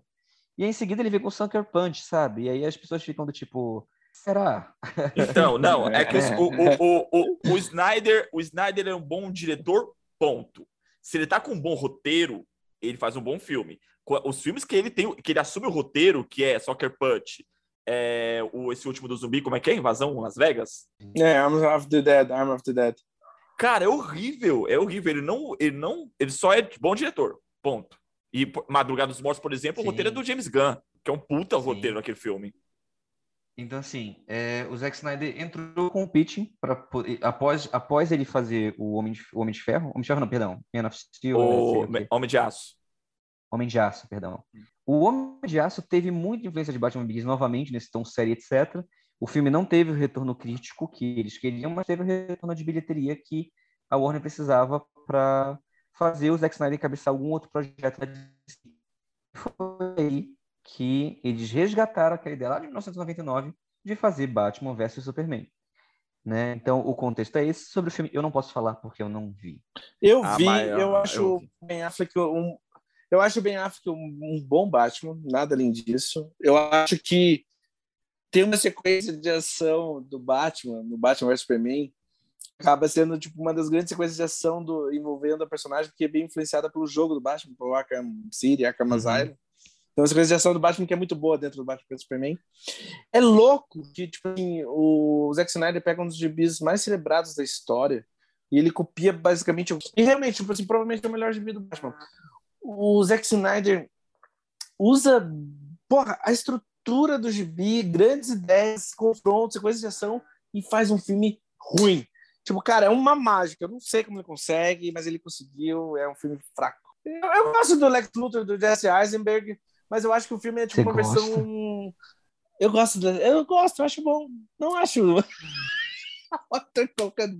o Arthur com uma pergunta. Arthur com uma pergunta, ele coloca em xeque. Eu não vi, Tudo que eu eu não sinto vi. Eu não vi. Não Não, mas eu gosto, mas eu gosto de você. Você gosta? Você gosta? É porque eu lembro do daquilo? backlash horroroso, assim, na época, né? Do Lex Luthor, do, do, do Jesse Eisenberg. E eu não sou tão fã do Jesse Eisenberg. assim. Nem em rede social? Tenho, eu tenho minhas, minhas ressalvas em relação ao Jesse Eisenberg em rede social. Cara, eu acho ele incrível. Eu acho ele bom e acho que ele funciona pro filme, mas eu tenho problemas com ele. Deixa eu falar a minha opinião sobre Batman vs Superman, que pra mim, assim, Fala, Leandro. cara, Fala, foi, a, foi uma puta decepção na época, porque, é como o André falou assim, cara, é a melhor HQ já escrita na história, velho. Tava todo mundo muito E o empolgado com cara essa erra. adaptação. E o cara cara, fucking erra. erra. E assim, é, eu- o elenco é bom. Eu gosto do elenco do, do filme. Só que o roteiro é ruim. É ruim num grau, sabe? Eles conseguiram. o É que é ruim o num grau. Eu ia falar só que é ruim num grau juvenil. Docentes no filme assim, de maneira ruim. Tipo, o Lex Luthor deixar um o pote Zack de Snyder mijo é isso, gente. Não, mas ó, Ele é falar. isso, mas esse usado. Mas então, mas a- o problema é que Batman vs Superman tá querendo dizer, tipo, nossa, olha como é duro, olha como é foda de estar fazendo, olha como é foda o Batman matar Uhum. 50 pessoas numa passeio de carro. E daí, na- mas na verdade o filme é só adolescente, é Ó. só juvenil. Exato. Era, era um projeto que poderia desbancar The Dark Knight, sabe? Mas não vai, né? Não, mas não foi, não, não chega nem, nem aos. Meu, cara, nem, nem a poeira. Tipo assim, é ruim demais. E assim, Então, é, eu acho só é da meu curiosidade. ponto, É a escolha do O- realizador. Sim, o argumento do, do, do Homem de Aço é do Nolan. Né? Ele deu, Tá, ele deu na mão é- do Snyder é- mas- e, o- mas- e partiu mas dali, assim, e partiu dali a, a, a ideia de fazer o confronto com o Batman. Só que ele pega o Batman do Nolan, que também é um Batman bem estabelecido, e joga no lixo, tentando fazer a sua visão de Batman, que visualmente é muito bacana. O Ben Affleck, o visual do Ben Affleck é o, o primeiro visual, a primeira versão do Batman realmente com visual inspirado numa HQ. Né? Não é uma ideia do, do, do, do- diretor ou da, da franquia, é inspirado no HQ, é inspirado na, na- no Cavaleiro das Trevas. E visualmente o Ben Affleck fica muito bem, só que o Batman dele não funciona, o próprio Superman naquele filme não funciona, o roteiro prejudica muito o- o- os, os atores.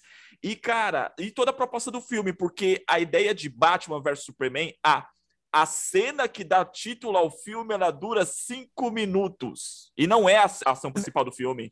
Cara, é ruim demais, mano. Mas eu penso no Batman vs Superman como um filme do Batman do Zack Snyder. Porque ele, Sim. ele preenche aquele filme.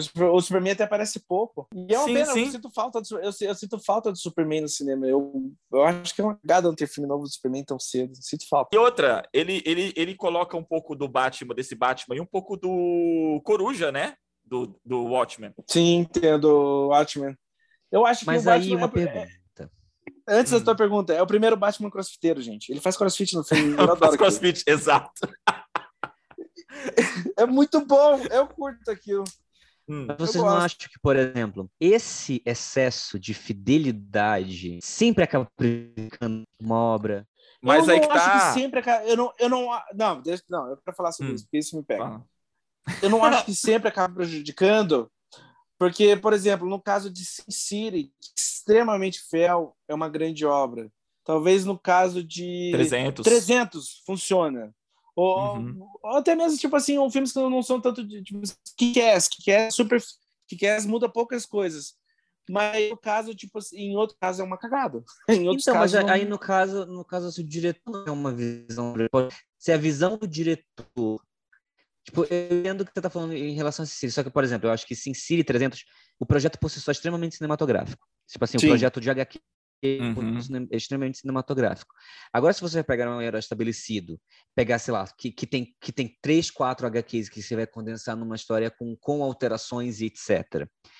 É, e aí você quer ser extremamente fiel. O, que, o, o projeto que você pegar não é a sua visão em relação àquela história, mas sim um, algo que vai agradar os fãs pela fidelidade. Você não acha que geralmente isso é uma, é uma forma para entregar É uma um fórmula de material que sucesso. nem É- sempre. Eu ia falar que é uma fórmula do fracasso. É uma, uma Ah, cagada, então. assim. Não, ó. Eu não, eu não me importo com a, a fidelidade da HQ na questão de, da, da, da- de ser igual na HQ, a história ser igual na HQ, sabe? Não é, não é essa a ideia. Mas, assim, a fidelidade em relação à ideia inicial. Sabe, por exemplo, você pega Logan, Logan é totalmente diferente da HQ Old Man Logan. É totalmente diferente. Graças a Deus, né?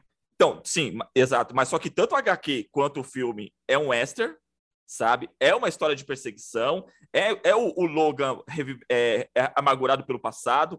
Então, a essência da adaptação tá ali, sabe? Assim, é o personagem naquele momento tá no, no, do, do- do- do momento que tá na HQ, também tá no filme.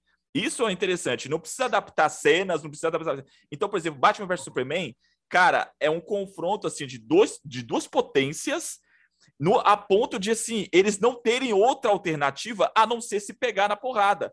Essa é a proposta da HQ, não tinha outra solução, os dois tinham que se enfrentar. No filme, eles fazem isso parecer tipo desculpa, que se eles conversassem por dois minutos, não, não, não ah, ah, se antes da porrada falasse assim, ah, então, minha mãe chama Marta, acabou, eles não brigavam, sabe? O filme, o filme traz isso. Eu acho que, assim, na pergunta, eu acho que a pergunta do Arthur é muito boa, porque daria um podcast, sabe? Porque a, a natureza da fidelidade em si é meio transitória, porque tem exemplos onde você tem extrema fidelidade e o filme funciona, tem casos que tem extrema fidelidade e o filme é horrível. E não, e não tem tanto a ver com, digamos assim, da origem do material ser mais cinematográfico em sua própria natureza. Porque é, é, tem, às vezes as pessoas, a gente já conversou também sobre isso, mas às vezes me perguntam assim, ah, por que, que a adaptação de videogame não funciona? E, cara, em partes eu acho que se erra tá ter fidelidade ao material original, você tem que traduzir de alguma forma para Uhum. mídia que é diferente. E essa tradução que tá o segredo da coisa, assim, Tanto que você na vê, minha assim, tipo, opinião. o- é, adaptações de livros que são muito fiéis ao livro, e tenta fazer o livro régua por régua, geralmente eles não são tão interessantes visualmente e os filmes acabam fracassando, né? Sim. Ah, Ah, mas eu tenho que gente- ter uma visão muito clara do que ele quer fazer. Tá, aí eu tenho Hum. outra pergunta. O, o filme tem muitos defensores. Bizarro. Batman versus. eu ia perguntar se vocês conseguem entender o ponto desses defensores. E qual seria o ponto desses, desses defensores? tem uma coisa assim, é... execução do filme, a, a versão que saiu no cinema, cara, é muito ruim. A galera meteu o pau, por caraca, é ruim. Aí saiu depois, em DVD, saiu com 40 minutos a mais. Isso faz uma diferença muito grande. Né? A, a, a versão, a versão estendida faz uma diferença muito grande que quando você se reassiste, você fala assim, puta, é, realmente esse filme não é tão ruim quanto parece. Mas a versão que saiu no cinema sofreu muito com a edição, sabe? Sofreu muito. Assim, é tipo assim, a Lois Lane tá presa num lugar e de repente o super-homem chega e você não sabe como é que o super-homem foi parar ali, como é que ele sabia que ela tava ali e, e ele simplesmente aparece. Você fala, caraca, por que, que ele foi chegar ali? Como é que ele chegou ali? Na versão estendida mostra, tem uma cena um pouquinho anterior, onde ele pega uma informação e tal, e consegue chegar Lois Lane. Entende? Então a versão que saiu no cinema, realmente a galera odiou, mas a versão Blu-ray falou assim: ah, né, não é tão ruim assim, não, porque tinha umas cenas adicionais que davam um pouquinho mais de peso. Não, mas tem em gente que coisas. defende muito o filme. Assim, eu já vi em alguns lugares, assim, do tipo, pessoal falando, ah, os críticos não entendem nada, não sei o quê, porque o, tipo, é um dos me... eu já vi gente falando que é um dos melhores filmes de quadrinhos já feito. E eu, fico, tipo, Eu acho eu tenho preguiça, não vou ver. Nem fudeu. Mas tem muita Eu gente, acho que, não tem muita eu gente que acho- defende, André? Nesse nível? falando sobre isso, eu acho que def... quem defende o filme, eu acho que, querendo ou não, é a introdução do universo cinematográfico da DC no cinema, assim, tipo, ali se Uhum. estabeleceu tudo que veio a seguir, e não é à toa que também, tipo, cara, o sucesso gigantesco de Aquaman, Mulher Maravilha, vem da porra do Batman vs Superman. Eu acho que, sinceramente, a introdução da, da Mulher Maravilha funciona no filme. Eu acho que ela. É, porra, é- eu acho muito forte a cena quando ela entra na luta contra o Apocalipse. E até tem o tema dela que é muito forte. Eu acho que, assim, tá, falando sobre as versões estendidas, a versão estendida do Batman vs Superman é melhor, é melhor que a versão que saiu no cinema. E eu acho, eu particularmente acho que a versão estendida do diretor de Liga da Justiça, eu acho um filme muito bom. Eu gostei muito, tá? Mas, dito isso, eu não acho nem que Batman vs Superman seja um grande filme. Eu não sei, eu, eu entendo porque talvez as pessoas gostem, mas eu, eu particularmente não acho um grande filme. Não gosto do filme. Eu, eu quase desgosto daquele filme, na verdade. Sim. Sim, é, acho que a defesa vem mais dos fãs mesmo e vem para justamente para isso que o André falou, assim, puta, é o filme que abre as portas da Liga da Justiça. Cara, o Sabe, pro título, cinema. O título, o, O título of oficial do Justice, filme né? é, é, é é Batman v Superman Dawn of Justice. É tipo. Aham. É ali. Então, é muita coisa, é muita coisa para uma proposta que se fala assim, cara, tipo, nada, nada acontece certo no filme, assim, no sentido de, de, de estrutura narrativa mesmo, assim, sabe? A, a, a história vai caminhando de uma forma muito precária, muito, muito, muita desculpa de roteiro, muita, muita, muita desculpa de roteiro. Uma daquelas, assim, a galera tem galera que defende a, a questão do Marta. Marta é que o momento que o Batman vai matar o Superman e o Superman fala assim: ah, salve Marta, que Marta é o nome da mãe dos, da Marta Kent. Só que Marta também é a mãe do Batman, o nome da mãe do Batman. O Batman fica, tipo, entrando no, no, no, no- numa coisa, Gente, tipo... "Ah, por o filme é nada a ver. nome?" Cara, é ruim, filme é é nada ruim pra ver, caralho, é ruim pra caralho. Olha- olha- e tem olha- gente que defende essa cena. É ruim pra caralho. Olha, mas olha esse papo, olha esse papo que a gente tá tendo. Marta, Marta, o quê? Do quê? Você vai salvar É. Batman? Não tem nada a ver com nada. Cara, Sim. é ruim demais, mano. Let's put a smile on that face. Bom, gente, é, a gente teve então a sequência do, do, do- é, a sequência né, do Batman no cinema com Batman vs Superman. A gente teve um Batman ali na Liga da Justiça. Não, eu não vou considerar nesse podcast como um filme do Batman, né? É um Uhum. projeto do Que um tem a participação do que tem Batman. a participação do Batman, mas não é um filme do Batman na franquia, não é uma... E depois disso começou-se a questionar de novo o que iria fazer, se ia manter o Ben Affleck, né? Porque o pessoal falava que apesar das críticas, o Ben Affleck foi um bom cast, se não ia manter, o Ben Affleck não queria tanto. E Hum. é, agora a gente tem aí é, um, um novo capítulo do Batman no cinema, que vai ser um, que é um filme é, dirigido pelo Matt Reeves, dirigido e escrito pelo Matt Reeves, protagonizado pelo Robert Pattinson, com Paul Dano, Colin Farrell e Zoe Kravitz, né, no, no elenco. Andy Hoje, quando a gente está gravando o Andy Serkis, verdade. E, e enquanto a gente está gravando esse podcast, o filme já foi lançado oficialmente no cinema três dias atrás? Foi na terça-feira. É, dois dias atrás, dois dias atrás, terça-feira, dois dias atrás. Então, enquanto a gente está gravando esse podcast, o filme foi lançado dois dias atrás. Eu ia. A gente consegue fazer nossas impressões e se despedir em cinco minutos? Sim.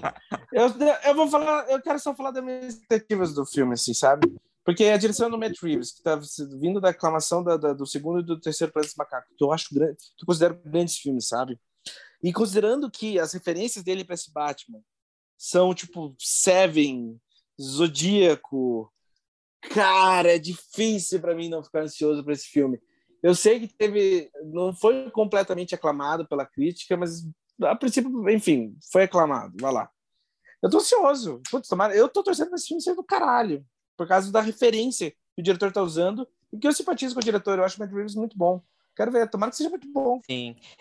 Eu adoro o projeto, eu adoro todo mundo que está envolvido no projeto, do Exato. elenco ao Greg- diretor. Greg Fraser. Greg Fraser é o diretor de fotografia. Porra. Tem, tem um pouquinho de medo do, do- de, de ser um Coringa 2 e a galera ficar muito surtada em cima de um filme, etc.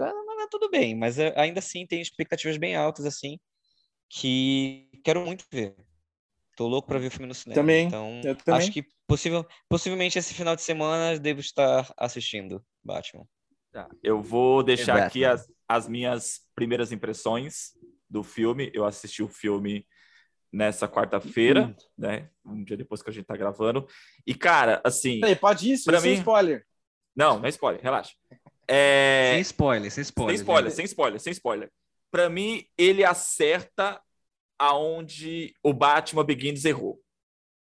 Sabe? O filme ele acerta muito na, na, na, na questão de, de introduzir o Batman de uma forma, assim, trabalhar nuances do Bruce Wayne que não foram trabalhadas na versão do Nolan, como justamente a questão do trauma, o quanto aquilo afeta ele e afeta a personalidade do Bruce Wayne, não do Batman. Então, eu gosto muito do como o filme traz essa, essa, essa visão. O Matt Reeves comentou que a, a inspiração principal da, da, da, da HQ para esse, pra esse filme do Batman é uma HQ chamada Ego e Outras Histórias. É, o autor da HQ. É o Will Eisner? É o Will Não. Eisner? Não, é Darwin Cook. Darwin Cook. É o Darwin Cook. Sim. É o Darwin Cook. É o Darwin genial. Cook. E essa HQ, ela justamente é, um- é uma história onde o Batman confronta os- o seu psicológico. É uma conversa entre os dois, entre o Bruce Wayne e o Batman, sabe? Uma, uma conversa interna e, e trabalha essa questão psicológica. Isso traz muito no filme. O filme desenvolve o Batman, diferente do Begins, que é o, o que toda que é background de, de, de, de transformação e de preparo, o filme transforma o Batman, é baseado também, é tipo, é um Batman mais novo, é o Batman do segundo ano de carreira, então é o Batman que vai aprender através dos erros. Então ele erra, tropeça e opa, e acerta, e vai, e vai ao longo do filme se desenvolvendo nesse sentido. E o Bruce Wayne, a trama é muito. O filme é muito contido, é muito coeso em relação à trama o filme não fica perdendo tempo com introduções de personagens, como tipo assim, ah, você já conhece o Gordon, precisa dizer quem é o Capitão, o quem é o Gordon, você não precisa dizer quem é a Mulher Gato, precisa dizer, não, você já conhece esses personagens. Então o filme é muito focado na trama principal, não tem muito subtramas, porém tem pontas soltas que com certeza vai vir aí numa continuação. Você que já viu o filme, é um filme de serial killer? Cara, tem muita base nisso, sim. O, o, o vilão é um serial killer, isso tá no, no trailer, né? O vilão é um serial killer. O filme, cara, ele é muito, ele é muito gótico. Ele tem uma pegada gótica, mas gótica assim, a raiz, sabe? O filme é todo escuro, Extrema, chove o tempo, chove o tempo todo. O filme é tudo escuro, até nas cenas, as cenas, por exemplo, você tem no Batman Begins um, um, um Bruce Wayne onde ele, ele guarda o equipamento dele num, num galpão que brilha, certo? Uma cena muito clara e tal. Tem muitas cenas claras na trilogia do Nolan, assim, apesar de também ser um filme sombrio. Esse não. Tipo, até na cena do Batman tomando café com o Alfred é escuro, é denso. O Batman não, é o Bruce Wayne tomando café com, com o Alfred. Ele se veste de preto, é bem, bem dark, assim. E, e assim, outra coisa, cara, a mão do Matt Reeves, você sente o peso da mão do Matt Reeves o filme inteiro. É um filme dele, sabe? Para quem conhece o trabalho dele, principalmente em Planeta Macacos, você percebe ali que ele está conduzindo aquela história o tempo todo, assim, não tem interferência de produtora. Então, só, só para concluir, é, existia essa proposta no filme do Nolan de ser assim, como seria o Batman no mundo real, sabe? Mas, assim, em alguns momentos, principalmente no Beginners, ele, ele mantém um fantástico, né? A coisa do, da Liga das Sombras, os ninjas e tal. Esse filme, sim, é um Batman no mundo real. E tem umas questões, algumas coisas na história que liga muito ao, ao mundo real de uma forma que incomoda no sentido assim, o que liga, o elemento que liga ao mundo real, ele é o elemento da violência, é o elemento que justifica a má conduta, que justifica a imoralidade. Então é um filme que também traz essa carga, como na versão do Nolan, de, de trabalhar o, o, não só o Batman, mas toda a história nessa desse questionamento em relação ao que é certo ou errado, o que é justiça, o que não é, o que é vingança. Let's put a smile on that face.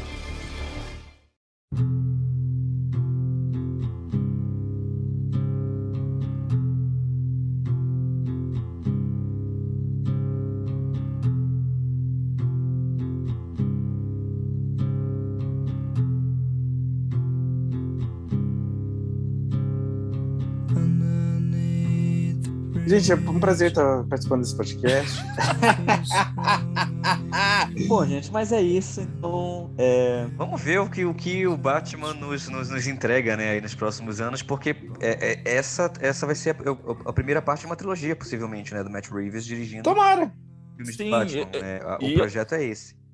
E eu acredito que tem tudo para ser uma excelente trilogia, assim, cara. Ele a, a, dá, você percebe quanto ele tá seguro no que ele tá fazendo sabe? E assim, ele, tá, ele uhum. plantou, ele plantou sementes para ser desenvolvidas nos próximos nos próximos filmes assim. Apenas. E uma das coisas que eu mais gostei, por exemplo, do filme assim, é, meu, o Andrew Serkis, ele é o Alfred, então, tipo, você não vai esperar muita coisa do Alfred no filme, mas, assim, também ele planta coisas com o Alfred. O, o arco da, da, da, da Mulher Gato tem um peso muito grande na história. E por isso que eu falei que a Michelle Pfeiffer perdeu o posto dela, porque a, a menina manda muito bem, muito bem mesmo como mulher gato. A Kravitz. Isso. E, cara, assim, eu, eu, eu, gostei muito e é diferente de, de, de, muitas franquias que eu vejo, assim, nos últimos anos. É, tipo, tô ansioso para realmente, assim, para continuação. Acho que vai ser um brilhante, assim. Ser... Bom, galera, esse foi o nosso recap do Batman no cinema. É, parte 1 e a parte 2 a gente falou bastante. A gente quer que você também converse com a gente, dê seu feedback, fale com a gente. O que, que você gosta do Batman? Qual é o seu Batman favorito? Quem é o melhor ator? Quem é o melhor performer que, que encarnou melhor o Batman, que encarnou melhor o Bruce Wayne, quem é o melhor Coringa. O que, que você acha dessa franquia num total? Você é mais fã da, da, da franquia do Burton? Você é mais fã... Ou você gosta do Joel Schumacher e você bate no peito dizendo que gosta do Joel Schumacher mesmo, ponto final? Ou não? Beijo, Fábio! Você gosta lá da, da franquia lá do Adam West? Você que sabe, afinal, o gosto é seu, o cinema é seu e é isso. Fale com a gente. É, grande abraço, quero mandar um abraço para todo mundo que está ouvindo. Rodrigo, um grande abraço para o Rodrigo, que é nosso ouvinte assíduo, um abraço geral. É, eu, meus alunos estão ouvindo o nosso podcast, então é, é um abraço para meus alunos. E é isso, pessoal. Até o próximo podcast. E mantenha-se longe de palhaços assassinos. André, qual é o seu Batman preferido? sabia, eu sabia que você não ia ter uma resposta assinada. Eu acho que o Bailey, hoje é o Bailey, se me perguntar. Hum. Ah, bom, um beijo para todo mundo. Tô ansioso para esse novo Batman. Tô tentando assistir, só tô esperando um amigo meu que eu vou levar junto confirmar. Eu quero mandar um beijo para Camila, bem na boca dela. É isso, gente. Tudo de maravilhoso para vocês. Espero que sejam bem cuidadosos em casa. Lindos. É isso aí, galera. Não perca a oportunidade. Assistam Batman no cinema. Uma das coisas mais maravilhosas também do filme é a mixagem de som e montagem. Tá excelente. Vale a pena assistir no cinema. Vale a pena assistir no cinema mesmo. É um puto evento cinematográfico. Um forte abraço a todos. Fiquem na paz.